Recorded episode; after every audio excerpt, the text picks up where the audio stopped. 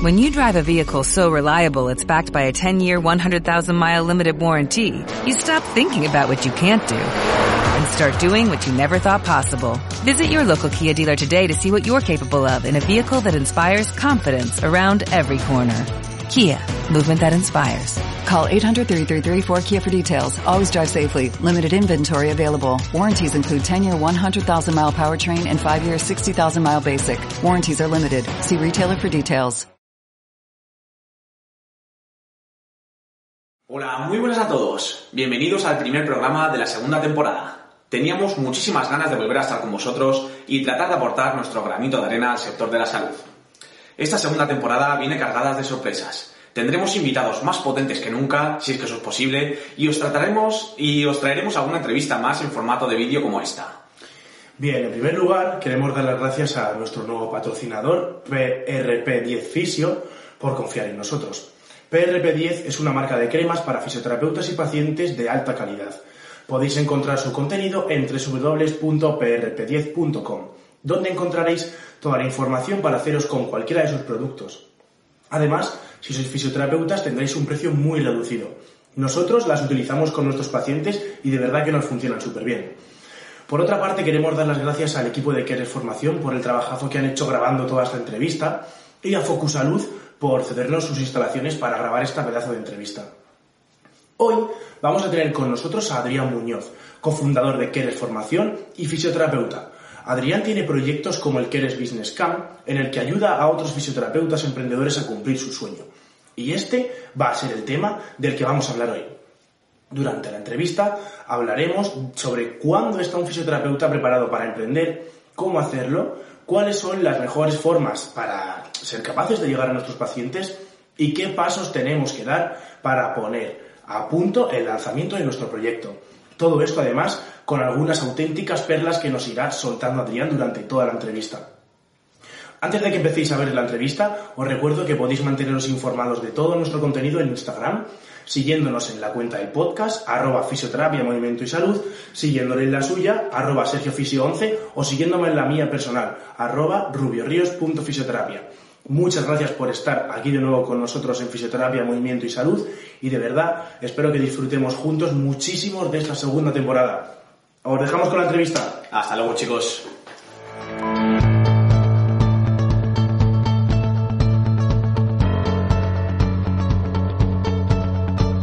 Adrián, bienvenido al programa. Bienvenido Gracias. a Fisioterapia, Movimiento y Salud. Para mí es todo un honor contar hoy contigo, una figura como eres tú del mundo del emprendimiento y de la fisioterapia y bueno, darte las gracias por estar hoy con nosotros. Muchísimas gracias Alejandro a, a ti por invitarme. Para mí, ya sabes, desde que comenzamos a hablar, que es una alegría enorme que hayas pensado en nosotros, en mí, para este programa. Y nada, estoy seguro que vamos a aportar muchísimo. Bueno, también quiero darte la enhorabuena por todos los éxitos que estás teniendo con Quieres Formación. Gracias. Personalmente me parece una plataforma revolucionaria, me parece que estáis haciendo un currazo brutal por el sector y por aportar un poquito de valor, así que de verdad que muchas gracias. Nada, de verdad, muchas gracias a, vosotros porque al final es, es para eso, para lo que hacemos, ¿no? Todo, todo lo que nosotros planteamos, todo lo que, por lo que es que eres, es para eso, para que la gente como nosotros, gente joven, con ganas de crecer, con ganas de seguir formándose, que realmente tengan esa plataforma de decir, este es mi centro de referencia, este es mi sitio de referencia donde yo quiero progresar, donde es gente que me comprende, gente que realmente estamos pasando por lo mismo que pasáis vosotros, que pasan todos. Claro. Entonces creo que es la base fundamental de que eres, el, la cercanía que tenemos, el poder decir, joder, es que son como nosotros. Pues sí, yo creo que lo estáis haciendo muy muy bien y nada, volver a daros la enhorabuena y darte las gracias por habernos invitado aquí a tu centro, a Focus Salud, que mm, de verdad todo un placer estar aquí y por habernos ayudado con todo esto, que, que nos va a salir muy guay. Y vamos a empezar a hablar un poquito de, sobre ti y quiero que me cuentes, Adrián, quién es Adrián Muñoz y a qué se dedica a día de hoy. Bueno, pues Adrián Muñoz, yo siempre le defino, me defino con tres palabras, ¿no? Yo soy fisioterapeuta, soy emprendedor y deportista.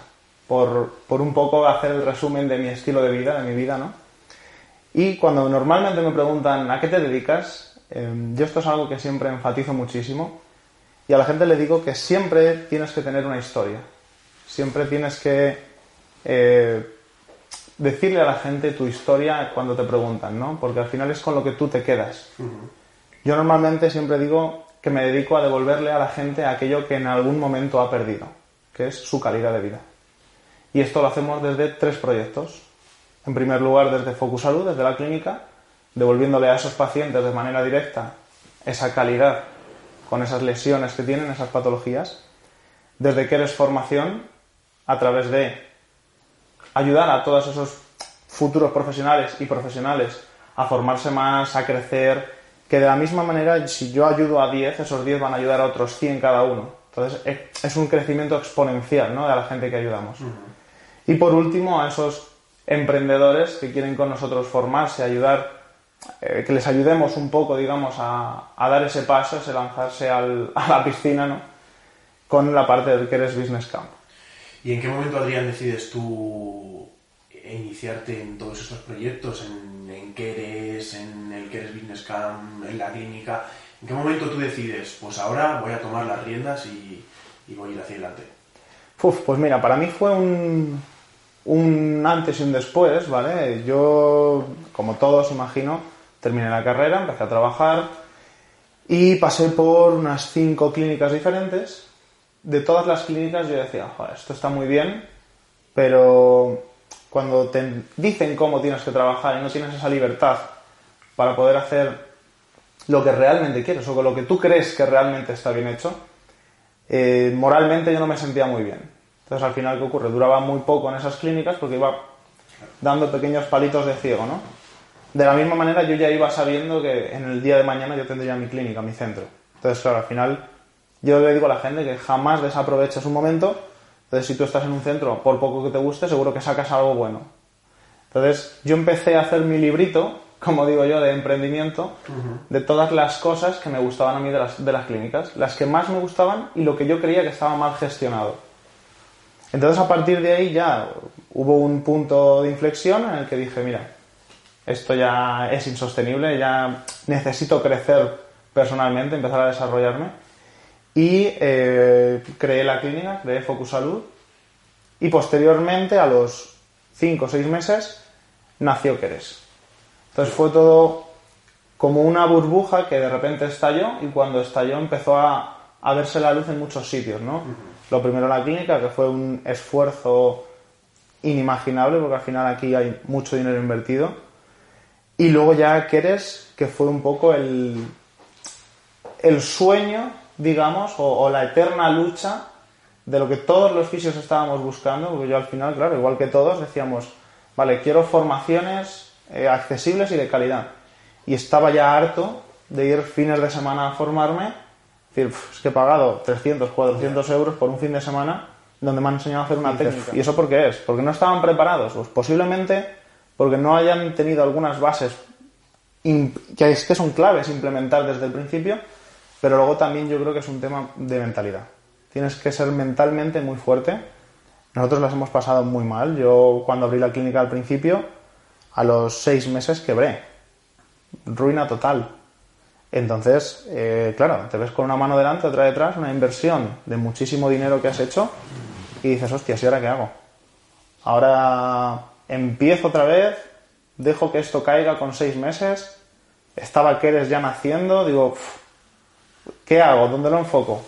Pues yo hice un trabajo mental y personal muy, muy fuerte para ver realmente si me compensaba esto o no me compensaba. Al final entró David conmigo luego y a partir de ahí empezamos a lanzar esto otra vez.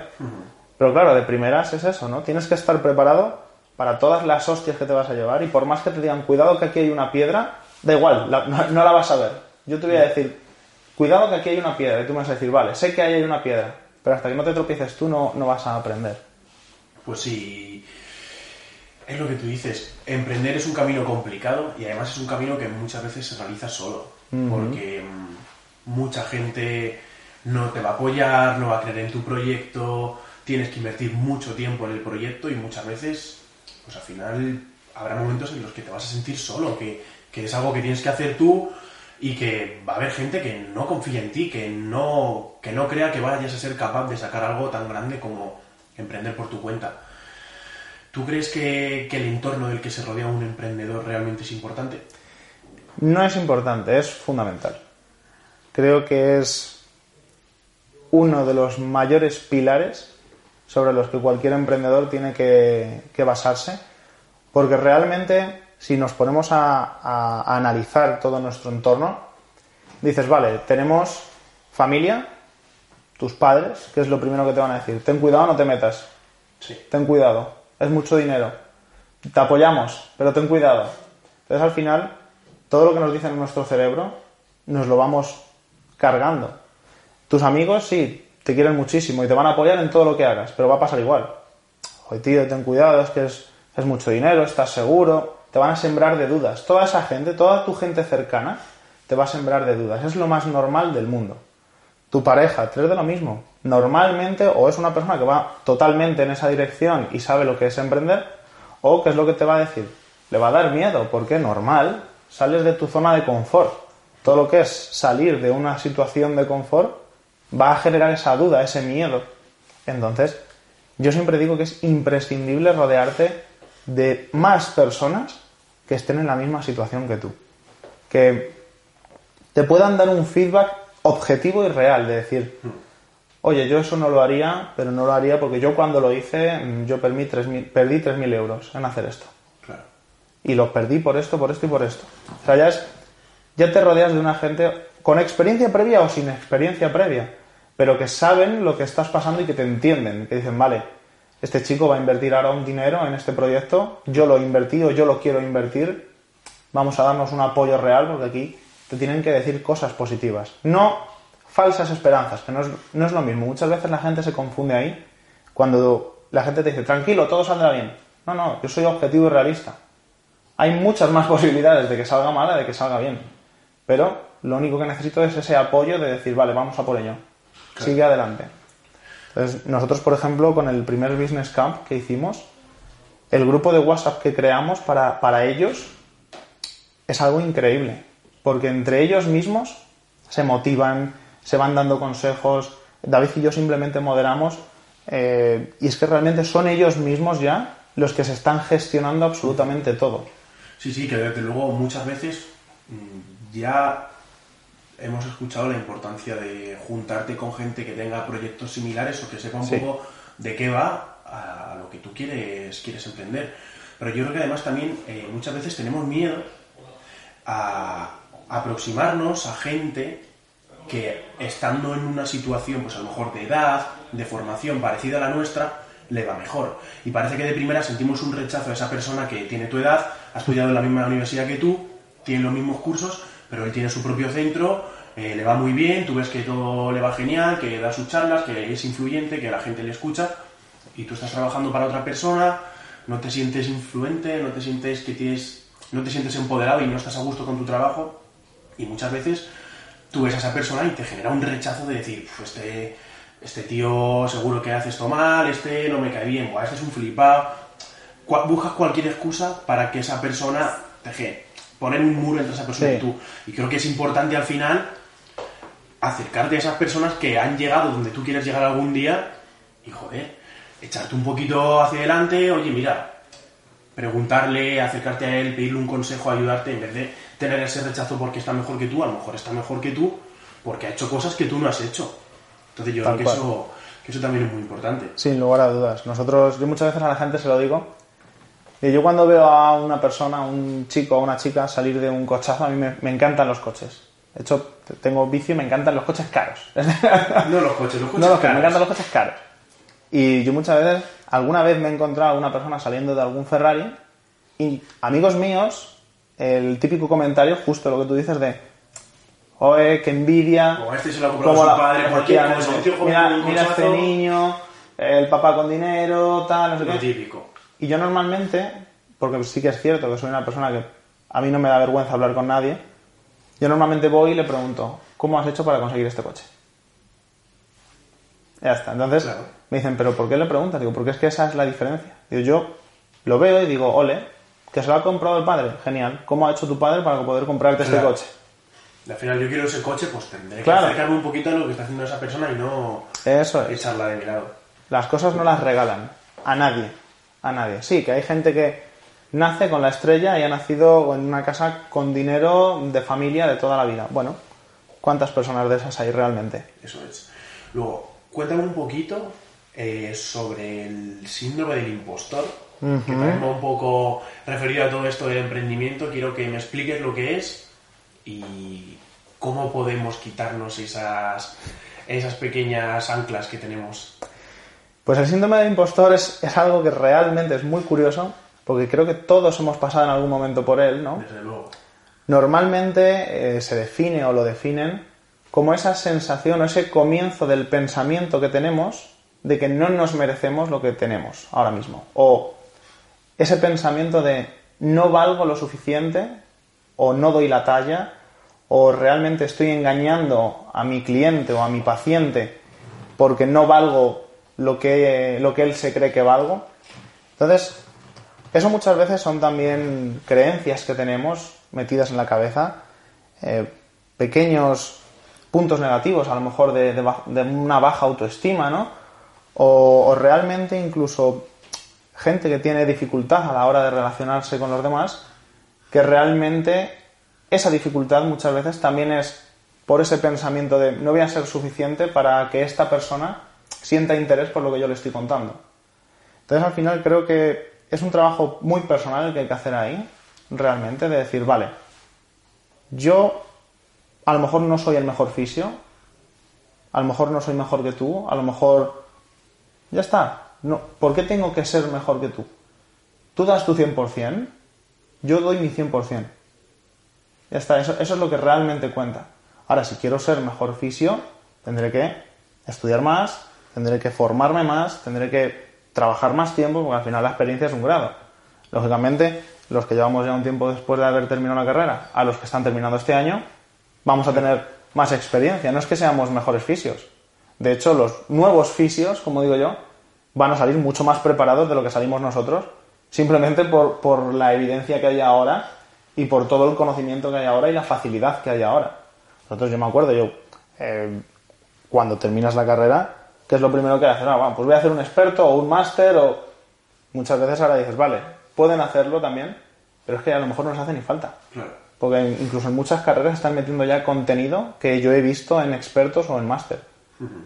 Y es que estáis saliendo mucho más preparados de lo que yo salí en, en su momento. Entonces, cuando tengáis mi edad, vais a ser mucho mejores fisios de lo que soy yo.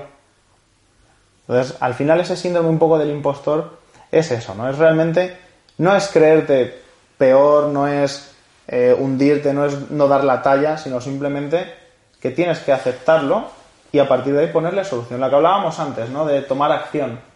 Decir, vale, yo puedo tener un problema o puedo tener algo que a mí me está rondando la cabeza, pero si solamente pienso en el problema y no pienso en las soluciones, realmente ahí qué hago? Estancarme. Me quedo ahí totalmente anclado. Vale, yo quiero ser mejor fisio. Soluciones, fórmate más. Mm, me cuesta hablar a la gente porque no creo que se vayan a, a, creer lo que les estoy contando o no creo que confíen en mí. ¿Vale? Pues vamos a ver qué tengo que fortalecer en mí mismo para que la gente se crea lo que yo les estoy contando y que confíen en mi palabra. Y al final ese es el trabajo un poco con ese síndrome del impostor, ¿no? A mí, ya que te he dicho antes, yo creo que todos hemos pasado por ello. A mí me pasó yo cuando monté la clínica decía, madre mía. ¿Quién soy yo? ¿Quién soy yo? Adrián Muñoz, un chico de aquí de Villalba de toda la vida, para montar una clínica que ahora mismo creo que es la más grande de aquí de Villalba. ¿Qué, qué va a hacer a la gente venir a mí y no a otros fisios que hay que llevan toda la vida aquí? Claro. ¿Qué, va, ¿Qué, factor diferencial voy a dar? No lo merezco. Eh... Yeah. Bueno, Adrián, ya sabemos que, que es emprender, que es hacer y no soñar, uh -huh. eh, que hay que tomar un poquito las riendas, que además tenemos que, si tenemos alguna duda, seguir formándonos, seguir creciendo Siempre. y que acercarnos a personas que pueden estar en la posición en la que queremos estar y ya hemos decidido emprender. Queremos abrir un centro y sabemos además qué características queremos que tenga ese centro. ¿Y ahora qué hago? Pues lo primero, buscar una viabilidad. Lo primero que tienes que hacer a la hora de montar tu propio negocio, pensar y plantear que sea viable. ¿Cómo haces todo eso al final? Toda esa parte estratégica, números, que hay que hacer números. La gente hace números ficticios y hay que hacer números reales. números en, el peor de los casos. Y a partir de ahí tienes que establecer, yo siempre digo, eh, bases principales. Lo primero, buscar un problema real. Es decir, yo puedo montar una clínica, puedo montar eh, una empresa de formación, puedo montar un canal de YouTube, lo que cualquier tipo de negocio. Pero yo tengo que solucionar un problema. Yo tengo que llevar a la gente desde su problema, tengo que ser ese vehículo hasta la solución de ese problema. Entonces, imprescindible saber cuál es tu cliente ideal. Que muchas veces los fisios en esto, a mí me preguntan todos los chicos cuando hacemos webinar de emprendimiento y tal, bueno, pues es que mi cliente ideal es todas las personas que tengan dolor. Ya, bueno, pero ¿a quién te quieres enfocar tú? ¿Cuál es tu cliente ideal realmente? Porque para mí, por ejemplo, mi cliente ideal es un paciente de deportista, o sea, un paciente deportista, si es profesional mejor, ¿Por qué? Porque me gustan más ese tipo de pacientes. Eh, un paciente que tenga sus entrenamientos establecidos, un paciente que tenga un equipo detrás de él. Ese es el paciente, mi paciente ideal. Entonces, si yo quiero buscar ese tipo de pacientes, enfocaré todo mi marketing a esa línea. David. David, por ejemplo, es experto en dolor crónico y complejo. Sus pacientes tendrán otras características distintas a los míos. Entonces, eso es fundamental súper importante, que tengamos claro ese, cliente, ese perfil de cliente ideal. Y luego a nivel estratégico, ya te digo, eh, hacer un canvas, un business canvas de decir, vale, voy a hacer en un pequeño folio toda la estructura de mi clínica.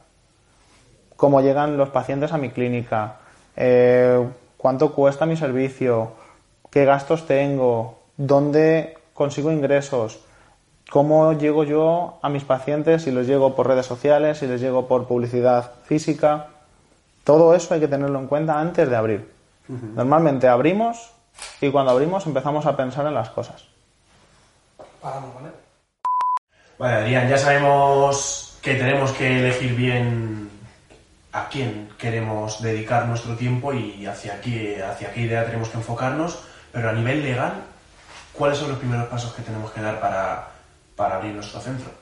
Pues ahí yo sí que os recomiendo a todos, lo primero, asesoraros muy muy bien, ¿vale? una buena asesoría legal es imprescindible porque son muchas más cosas de las que pensamos. Por ejemplo, luego aquí en España también depende de las comunidades, depende de los ayuntamientos, ¿no? Pero las licencias fundamentales, la, la de actividad, la de sanidad, todo eso es lo primero que tienes que ir teniendo en cuenta. Claro, al final de eso que conlleva también son todos los requisitos que vienen detrás. Es decir, yo para sacar una licencia de sanidad tengo que tener el registro del certificado eléctrico, lo de los extintores, el seguro de responsabilidad civil, el seguro del local, el alquiler del local ya firmado. Son como una serie de requisitos que tienes detrás que eh, tienes que tener y te, te tienen que informar muy bien.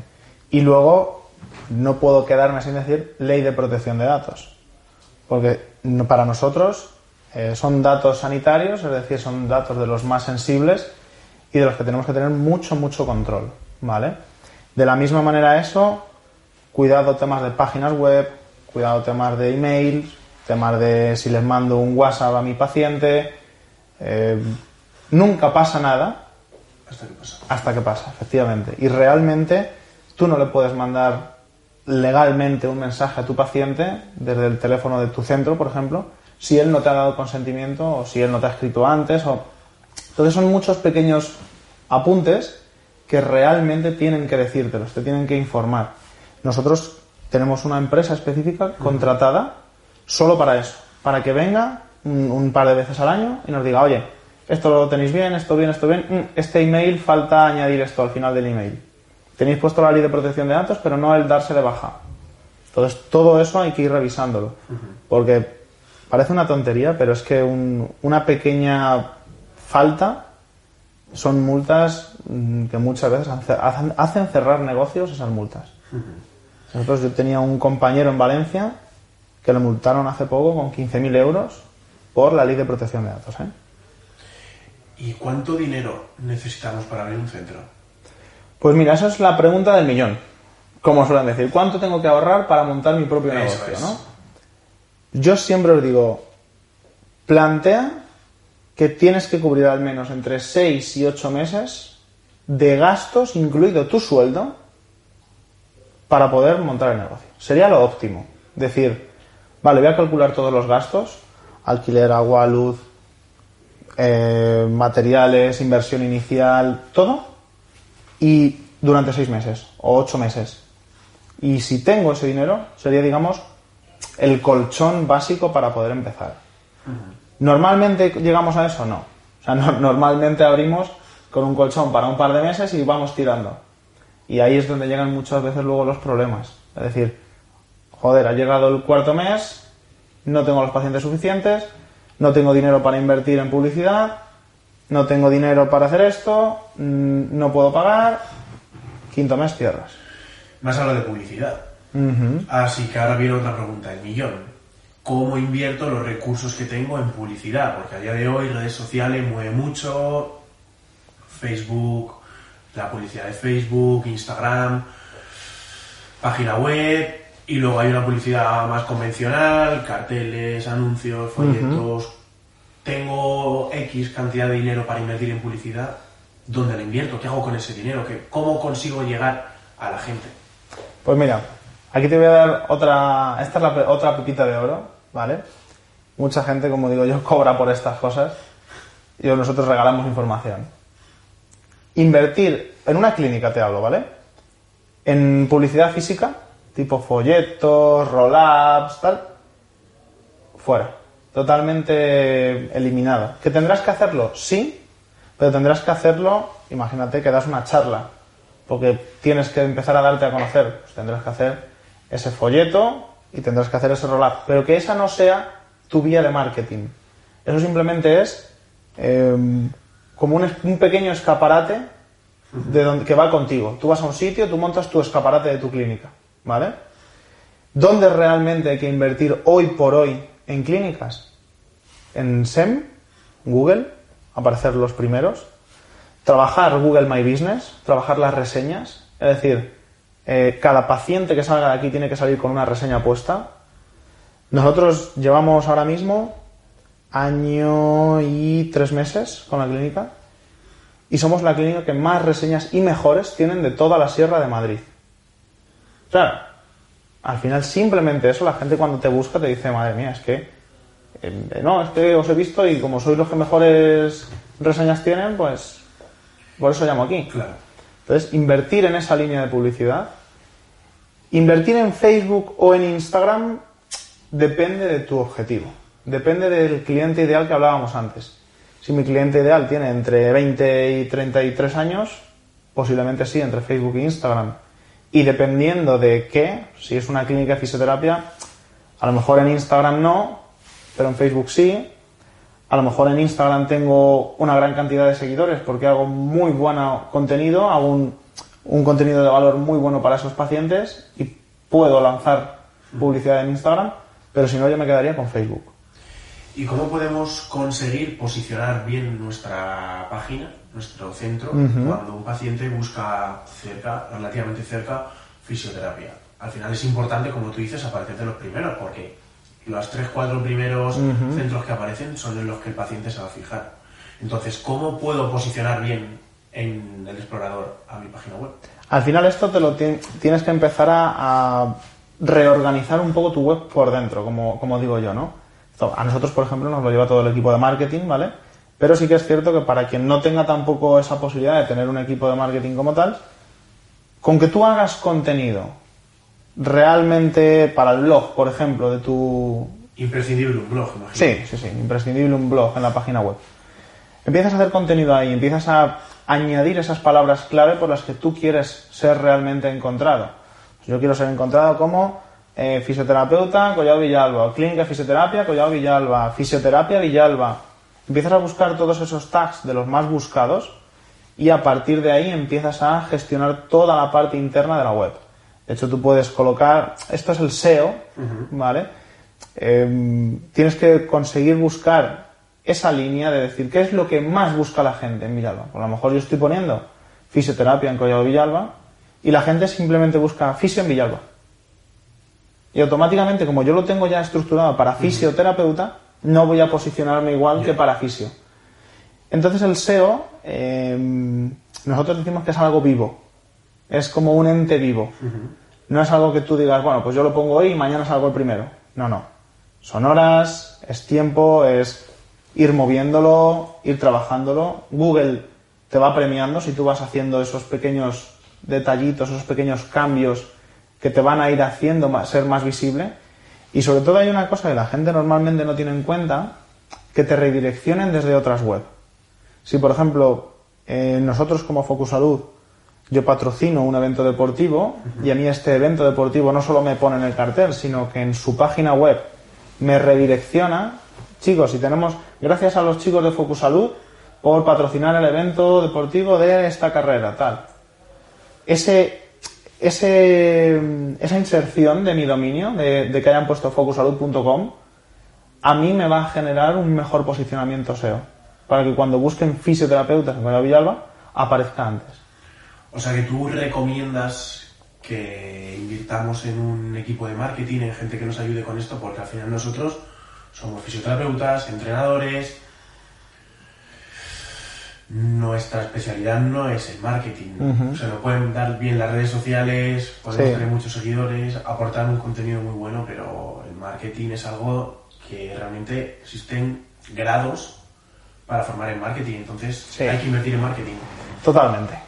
Yo creo que es una de las bases de los negocios del siglo XXI, la inversión en marketing.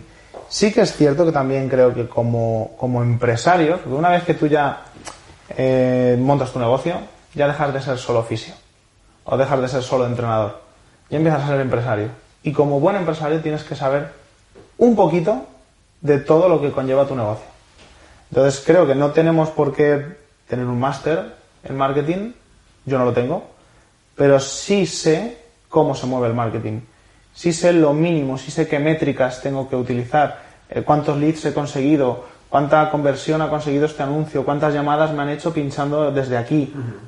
Todo eso yo tengo que, por lo menos, saberlo, para que cuando mis chicos de marketing digan, oye Adri, vamos a preparar una campaña, yo les diga, vale, quiero una campaña eh, con este embudo de ventas, quiero esta captación, quiero esto, quiero lo otro.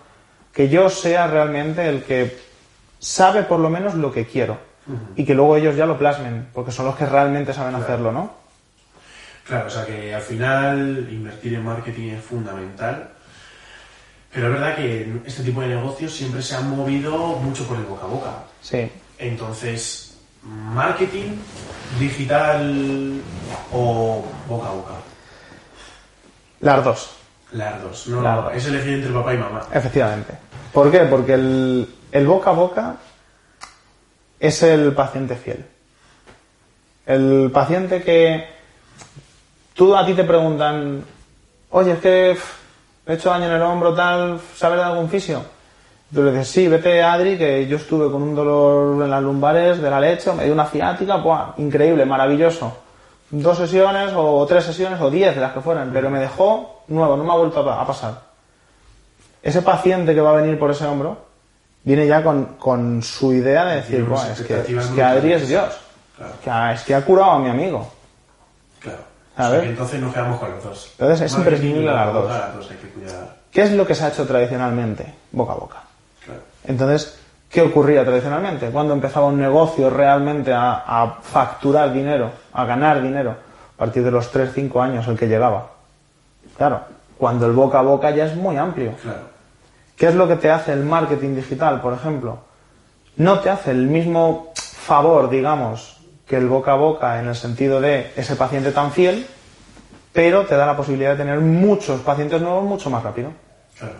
Entonces, claro, tu boca a boca, que a lo mejor el primer año haces, me invento, 600 pacientes nuevos, pues ese primer año con el marketing digital vas a hacer 3.000. ¿Qué es lo que te va a dar? Que el boca a boca, en vez de llegar el año segundo a 1.400 personas, va a llegar a 6.000 personas. Claro. Me invento un poco sí, números, ¿no? Sí, pero, pero, es un poco la idea. El mensaje queda claro. Claro.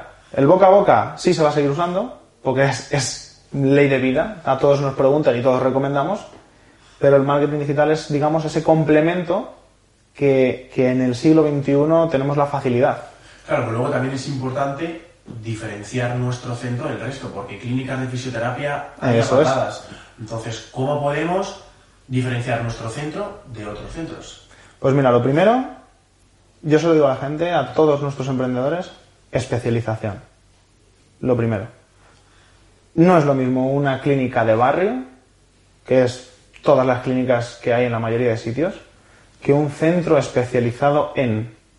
Nosotros, Focus Salud, es centro especializado en deporte de élite y centro especializado en tratamiento del dolor. Ya está, la tienes ahí esas dos especializaciones. ¿Qué ocurre? Que yo hago un nicho a mis pacientes. Todos los pacientes que sepan que son deportistas de élite, somos el único centro especializado en la Sierra de Madrid de deporte de élite. Todas aquellas personas que quieran buscar un centro especializado en dolor, somos el segundo centro en Madrid especializado en dolor. Claro, es que te, da una diferenciación increíble. Es como esas, esos centros de fisio que yo he visto muchas veces, expertos en suelo pélvico. Genial. Genial. Ya tienes ahí Un toda, totalmente un, ni- un nicho entero abierto de, de cuál es tu cliente ideal. Ya está, simplemente con el nombre ya lo tienes. Claro. Entonces, para mí la especialización. Luego, dar el, ese valor añadido que siempre hay que dar. Nosotros, por ejemplo, somos los únicos aquí en Villalba que eh, pasan consulta de fisioterapia. Que a mí me parece eh, arcaico los que no lo pasan, ¿no? Pero el, el que el paciente llega, se sienta en la silla, le pasamos consulta, le explicamos, le educamos y a partir de ahí planteamos tratamiento y tratamos, somos los únicos que lo hacen. Y es algo súper básico en nuestra, Es lo básico. en nuestra profesión. ¿Qué ocurre? Que aquí la media de fisios es eh, una edad medio alta. Claro. Entonces, van, como digo yo, son fisios de vieja escuela. Nosotros aquí, por ejemplo, estamos partiéndolo por, simplemente por eso, por haber dado ese aporte de valor extra que los demás no dan. Pues sí, la verdad que fundamental eh, diferenciarse y, como dices, especializarse en algo y, y ser capaces de llegar a, aunque sea un nicho un poco más pequeño que todo, es que llegar a todo es muy complicado. Llegar Sí. a todo al final es intentar abarcar mucho y no coger nada. Nada. Y ahora quiero que me des, y esta pregunta no va a ser fácil, tres tips breves, imprescindibles para un emprendedor. Los tres tips breves para un emprendedor. Lo que ahora se te ocurra, seguro que luego fuera me dices otros tres. Eh, Seguro. Mira, pues lo primero, autodeterminación o confianza, digamos. ¿Vale? Para mí es fundamental. Que tengas confianza en ti mismo, en hacer lo que vayas a hacer, lo que sea, cualquier cosa, pero que sepas que tienes un compromiso contigo mismo del 110%. Teniendo eso, da igual el proyecto que lances, que te las vas a buscar, vas a eh, mirar mil cosas, vas a aprender, te vas a formar, porque estás contigo mismo tan comprometido que lo vas a hacer, ¿no? En segundo lugar, diría estrategia. Igual que tienes que tener ese compromiso contigo, tienes que tener la capacidad de ver tu planteamiento desde fuera. Tienes que intentar ver ese plano y, ponerte a vista de pájaro y decir, vale, vamos a ver desde arriba qué estoy haciendo y a dónde quiero llegar, cómo quiero llegar, qué es lo que tengo que hacer. Que ahí es muchas veces lo que hablamos de plantearte esos objetivos a largo plazo, a medio plazo y a corto plazo y a diario. Es decir, objetivos reales que puedas, que puedas cumplir. No, mañana voy a hacer 25 pacientes. No. Mañana voy a conseguir dos pacientes nuevos. Eso es un objetivo súper realista que tenemos que ir planteando, ¿no? Y por último, templanza. Yo creo que es muy, muy importante no tomar decisiones en caliente. Porque muchas veces, eh, yo soy, la gente ya me conoce muchas veces por redes sociales, yo soy un comprador emocional, como aquel que dice, ¿no? Entonces a mí si yo veo algo que creo que, que emocionalmente me llena mucho, voy a por ello, Claro. o me formo, hago ese curso porque creo que, que el profesor me, me inspira o creo que la persona que lo imparte tiene los conocimientos y me inspiro simplemente de, de escuchar, ¿no? Pero hay que tener esa templanza de decir, vale, para, frena, analicemos, emocionalmente esto quiero hacerlo o este es el local de mis sueños, pero si el local de tus sueños tiene un alquiler de 6.000 euros al mes, a lo mejor no es el local de tus sueños ahora mismo. Claro. Y que lo que tú dices, eh, es súper importante que, que seamos capaces de ver desde arriba un poco todo lo que estamos haciendo. Y otra cosa que, que me llama mucho la atención y es algo de lo que no hemos hablado, el tema de las emociones. El tema de, eres un comprador emocional. ¿Y qué es un comprador emocional? A lo mejor ese también puede ser una vía para llegar a la gente a la que queremos llegar, ¿no? La emoción. Mira, yo creo que las personas, el 90%, la mayor parte de las ventas que se hacen en el mundo, a nivel mundial, se hacen por emoción. Porque mm, tú te compras una tele de 32 pulgadas, pero ves una tele de 55 pulgadas y la quieres. ¿Por qué la quieres? ¿Porque es más grande? No, eso es lo racional. Lo racional te dice qué es lo que realmente tú estás observando. Yo quiero una tele porque es más grande y se ve mejor. No. ¿Qué te hace sentir a ti tener una tele más grande? Joder, pues es que me hace revivir momentos pues como si estuviera en el cine. Que para mí el cine es mi ocio, es, eh, soy muy cine, me gusta mucho el cine y me- me- en mi casa tengo esa misma emoción. Vale. Tú has comprado una tele enorme porque te lleva a esa emoción de felicidad que te produce el cine. Y eso también lo podemos aplicar a nuestros Totalmente. pacientes, nuestros potenciales clientes. Totalmente. Nosotros aquí em, trabajamos mucho con los objetivos del paciente para buscar esa emoción. Es decir, vale, eh, te has roto el cruzado haciendo esquí y eres esquiador profesional. Vale, vamos a empezar a recuperar, pero vamos a enganchar a ese paciente, ¿no?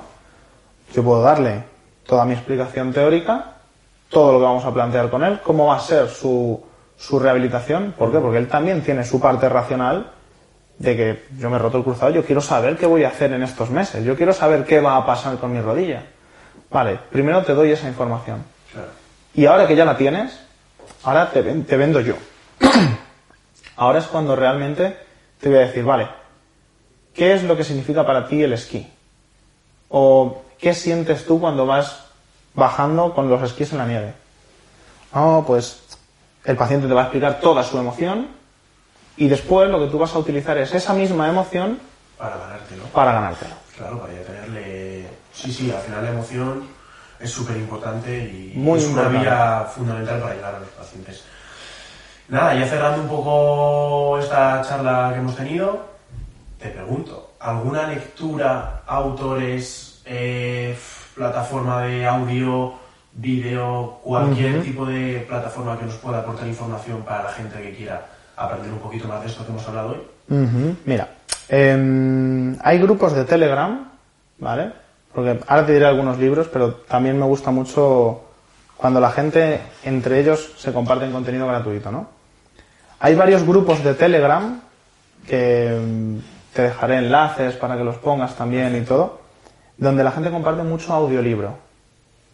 Para mí es increíble porque yo no tengo tiempo.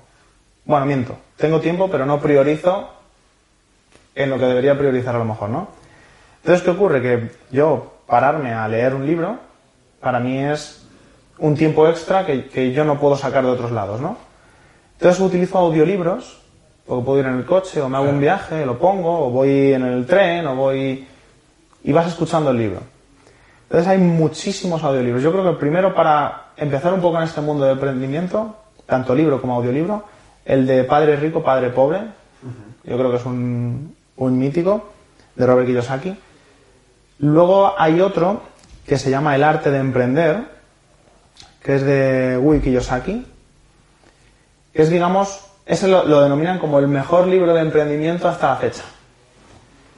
Luego tienes, ya si te quieres empezar a meter más, libros de Océano Azul y Océano Rojo, eh, libros de Lean Startup, que digamos sería un ejemplo Keres. Keres es una Lean Startup, una empresa que va creciendo poco a poco y va reinvirtiendo todo en seguir creciendo, ¿no? Entonces esa filosofía de Lean, Startup- de Lean Startup es fundamental. Luego tienes también em, varios libros de Tony Robbins, ¿vale? Tony Robbins es, le llaman el gurú, ¿vale? Tiene cosas muy buenas, tiene cosas que a lo mejor nosotros no aplicaríamos tanto, pero a nivel negocio ha montado la de Dios. Es un tío que al final Os animo a verlo. De hecho, en Netflix tiene un, un documental. ¿Qué se llama? Eh, Tony Robbins, eh, Yo no soy tu gurú. Y mm, es brutal porque ves qué es lo que hace él realmente en sus eventos. Y ahí, eso es un ejemplo, por ejemplo, clarísimo, cómo vender con emoción. Clarísimo. O sea, es de libro una venta emocional. Pues sí, me lo apunto porque... Eso es muy bueno. Porque seguro que me lo veo y alguno de los libros que has mencionado yo no lo conocía. Así que le tendré que echar un vistazo. Y para cerrar esto, Adrián, cuéntame, ¿a quién te gustaría escuchar próximamente en Fisioterapia, Movimiento y Salud? Pues mira, por ejemplo, le he conocido hace poco en fisioteórico, que todos le, le vemos en redes sociales. Me parece un chaval impresionante. Impresionante. Creo además que, que tiene una capacidad para ser estudiante, porque él está todavía terminando la carrera. Tiene una capacidad de visualizar temas de emprendimiento a la par que agradecer y ayudar a la gente como lo está haciendo y que encima de muy poquito, ya digo, le puse, le he conocido hace relativamente muy poco, de forma personal, y mm, creo que es una persona excepcional. Creo que nos puede aportar muchísimo y creo que va a hacer muchas cosas muy buenas este año y mm, este- sería interesante escucharle nada, por me aquí. pondré en contacto con él y, y a ver si sacamos algo.